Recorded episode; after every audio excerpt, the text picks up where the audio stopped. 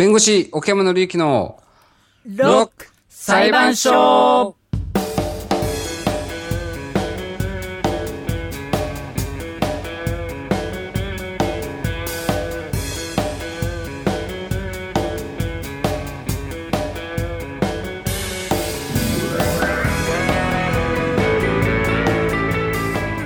破天荒なロックアーティストたちが日々繰り広げ巻き込まれる珍事惨事の数々。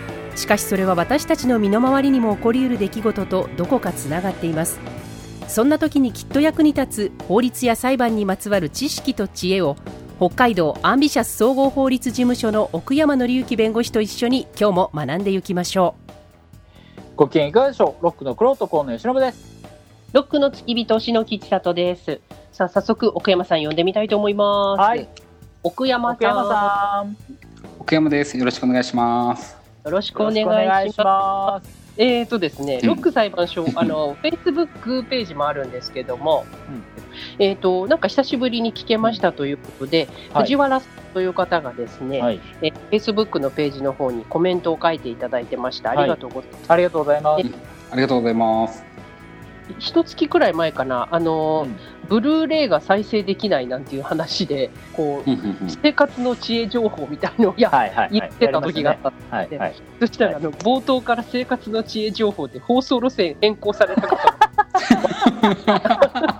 草みたいな、なんかそういうメッセージを書いていただいてありがとうございます。でもなんか、うんね、うんあの冒頭のトークまで一生懸命ちゃんと聞いてくださって、嬉しいですね。嬉しいですね。そうですね。ううん。ん。ね、そうですね。藤原さん、はい。ありがとうございます。ありがとうございます。ありがとうございます。うんこうやってご紹介もできるんで、はい。まあ書いてみていただければと思いますけど、はい。うん。どうですか、その後、コロナの影響はね、半年ぐらいそろそろねうん。やっぱりいろんなことがやっぱ変わっちゃったんじゃないですかね。変わったと思いますよ。いうような気しますよ。うん。この間、うんホールで落語の会があって、だけど、大きなホールにして開催しなさいっていうこう指示があったようで、うんうん。2000人入るとこで落語ですよ。うんしかも、お客さん150人、え？2000ガラガラじゃんん。劇場で。それで一向機に座るんですよ。えだからご夫婦で来てても、席買う時からもう一つ空きにしか買えないわけなんですよ。んうん。もうね、盛り上がらないね、やっぱり。うんうんちょっと物悲しかったですね、あれはね。いやーそれはやっぱりそのね話し家さん泣かせっていうか本当やりにくいって言ってましたよ。うーんいやこれバンドもだって同じですよいやそうですよねだから150人でねライブハウスだったらわーって盛り上がるでしょうけどそう。で、キュッてなってるから盛り上がるんでね、150人パラパラっていてもね、うん。うんなんかやっぱ周りの人の反応も気になっちゃうし。いやあので近くにいればあ隣の人も盛りまあ相乗効果あるじゃないですかなんかね。俺だけかみたいな。うん。なんかすごい。なんか乗り乗りづらいっていうかな。でももう10月ですから、そろそろこう、年末のスケジュールとかそういう話にもなりますよね。ないでしょうね、今年ね。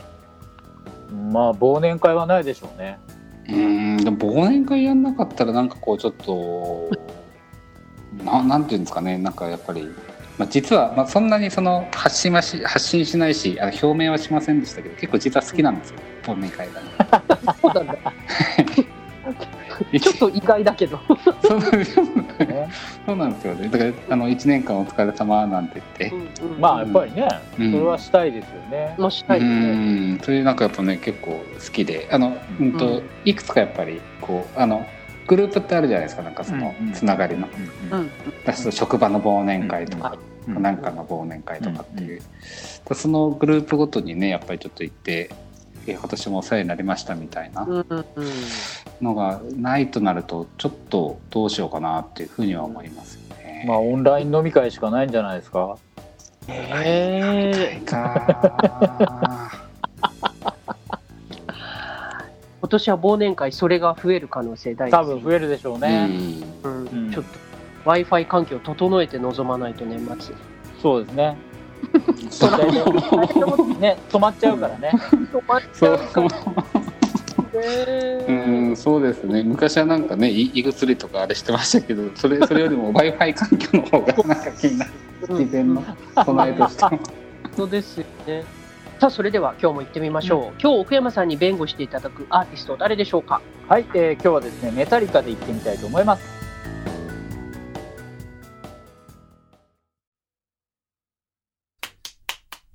弁護士奥山紀之のロック裁判所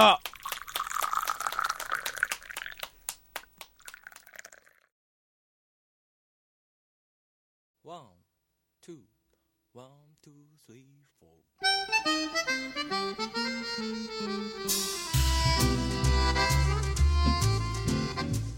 さあ今日奥山さんに弁護していただくメタリカ河野さん紹介お願いしますはい、えーメタリカといえば、1981年、サンフランシスコで結成されたスラッシュメタルバンドですね。で、アンスラックス、メガデス、スレイダや、えーラと、まあ、共にですね、えースラッシュメタルの四天王と呼ばれております。えー2019年までに、えー世界中で、まあ、1億2000万枚以上、えー CD を、えー販売いたしまして、えー世界的に、えー最も成功したメタルバンドとして知られております。えーグラミー賞、えーこちらですね、これまで18回ノミネートされまして、そのうち8回を受賞、うんえー2009年にはロックの殿堂入りを果たしました。うんで、えっと、今年の3月末からなんですが、まあ、コロナ禍のお中でですね、ステイホームしている人のために、えー毎週月曜日、えー日本でいうと火曜日の、えーっと朝の9時うんにですね、週替わりで過去のライブのおフルセットを、えー無料配信する企画、えーハッシュタグ、えーメタリカマンデイズをスタートしております。えーうんまたですね、えー、と今年8月28日に、えー1999年に発売したサンフランシスコの交響音楽団とコラボしたライブ作品 S&M の、えーこれ発売20周年を記念した S&M2 をリリースしたことでも話題となっております。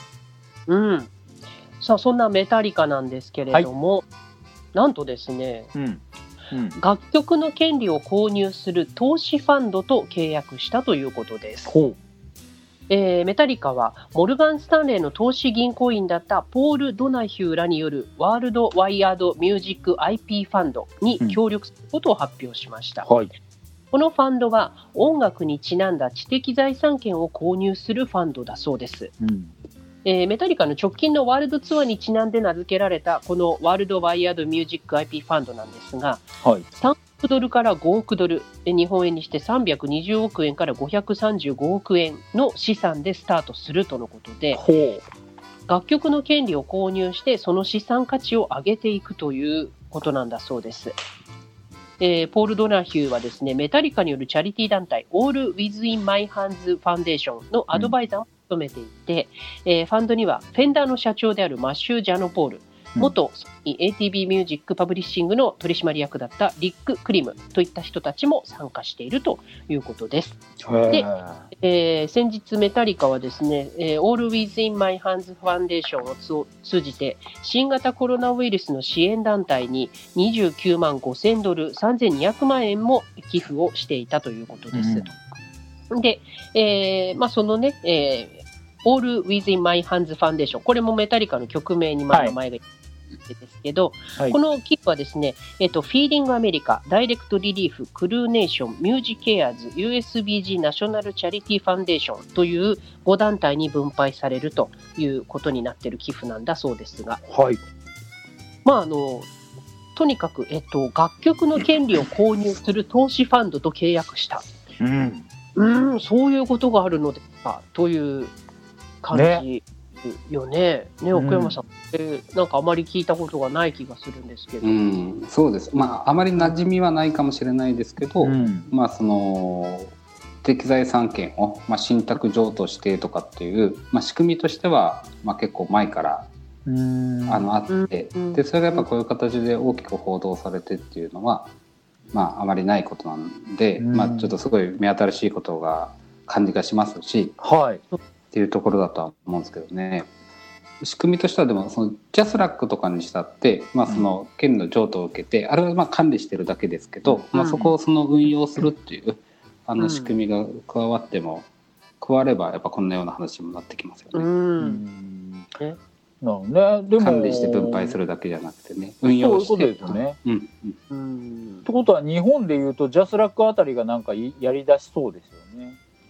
うーんどうなんです。か、まあ、可能性はあるのかもしれないです可。能性としてはありますよね。ただまあそれをやられちゃうとちょっとまたなんかいろんな反発が起こったりもしないでもないですこけれそうなんですよね。でもまたこのねこういうようなニュースを見るとですよ。まあもともとはやっぱその音楽を上手な人が音楽で成功して、まあ、お金を得るという仕組みがありましたけど、ちょっとやっぱ今もうこう変わり始めてきちゃっててうん。なんかそのお金儲けが上手い人が、うん。まあ、うん音楽を利用してうん。でお金を得ると。うん。うん。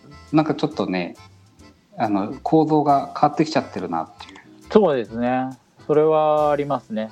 うん。それはまあその CD とかね売れなくなってきてっていうことってやっぱすごいあって、はい大きなその構造変革のまあ最中にうんあるだろうなっていうふうには思うんですよね。でそうするとう、ん、基盤が変わっちゃうとやっぱりその作られてくる音楽とかっていうのがどんどんどんどんやっぱりうん。変わってくる可能性もあって、そうですね。うん。で今やっぱり音楽のその作り方自体も変わってきてるというか、そのいわゆる、えー、と作曲家とか作詞家とかいわゆるその曲を作るチームみたいなのがうん。できるんですよ。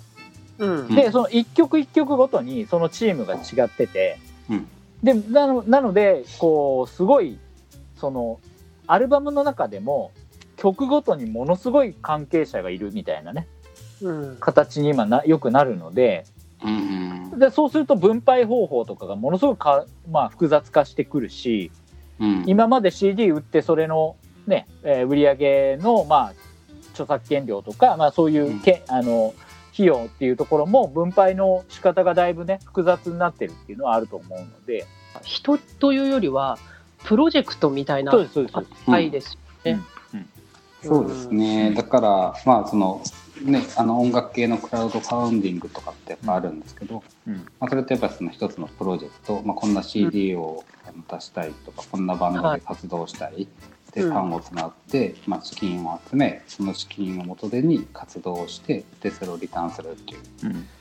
まあ、資本主義経済のその投資と、まあ、資本回収の、まあ、そういう仕組みがまさにこう今音楽業界っていう、まあ、個々のそのバンドレベルのところまでなんかこ来てますう、ね。うんうん。いうようなことがまあ、でも CD で売れないけど代わりとしてうん。あのクラウドファンディングみたいにして家でそれこそ CD の代金のように3000円とかこう応援できるっていうの自体はいいことかなって感じがそうですね、ううん。んうん。そうそうそう。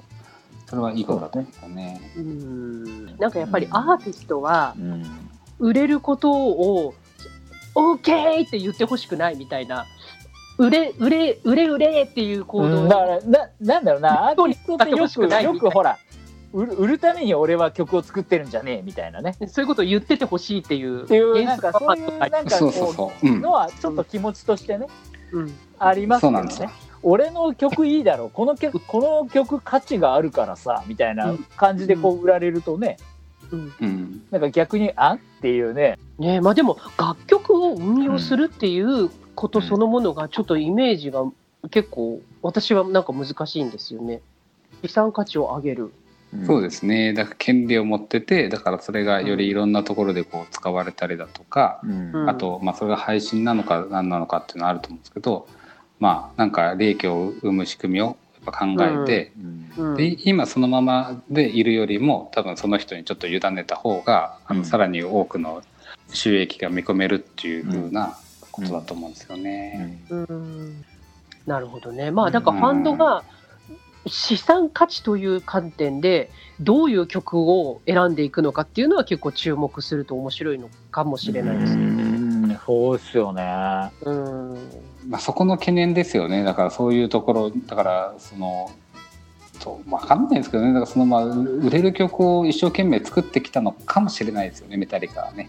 まあでもそ うん、でもそうそうじゃなくてなんかこうメタリカが好きなことをやっててでそれが、まあ、我々もすげえかっこいいなってなってこういう風になってたっていうのはあれですけど、まあ、いや、うん、だからね、この違和感ってメタリカだから違和感があるんですよ。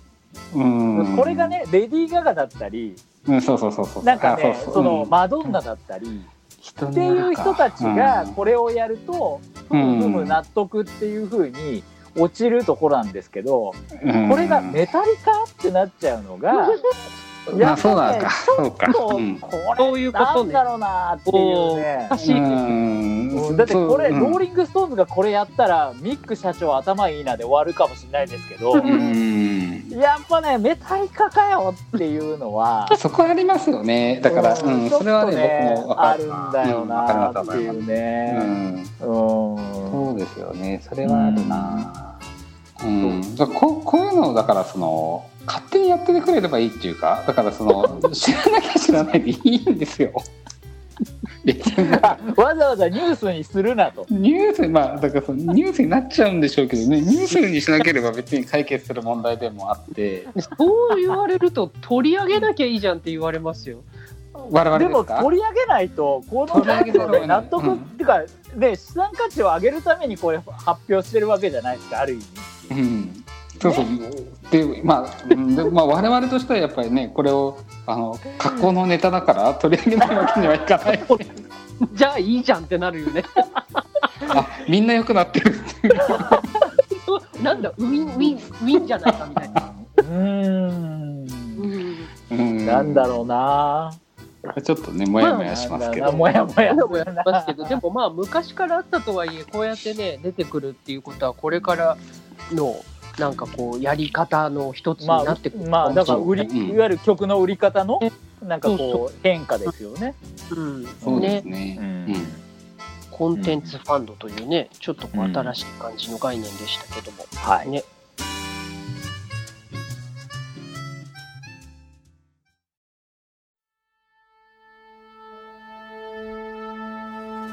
弁護士奥山紀之のロック裁判所。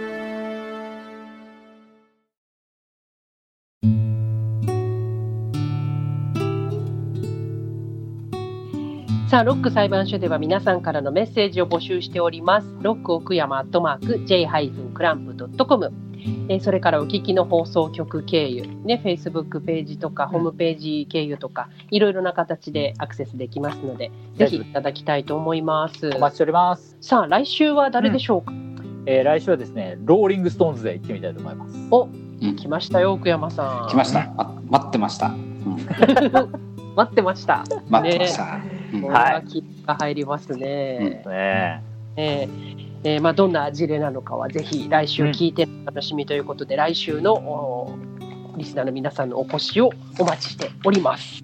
はい、ここまでのお相手はロックの黒と河野由伸と。ロックの付き人篠木千里とロック裁判所最高顧問弁護士奥山紀之でした。ロックを通じて法律学習。えー書き込みいただいた藤原さんありがとうございました。弁護士奥山紀之のロック。裁裁判所。また来週。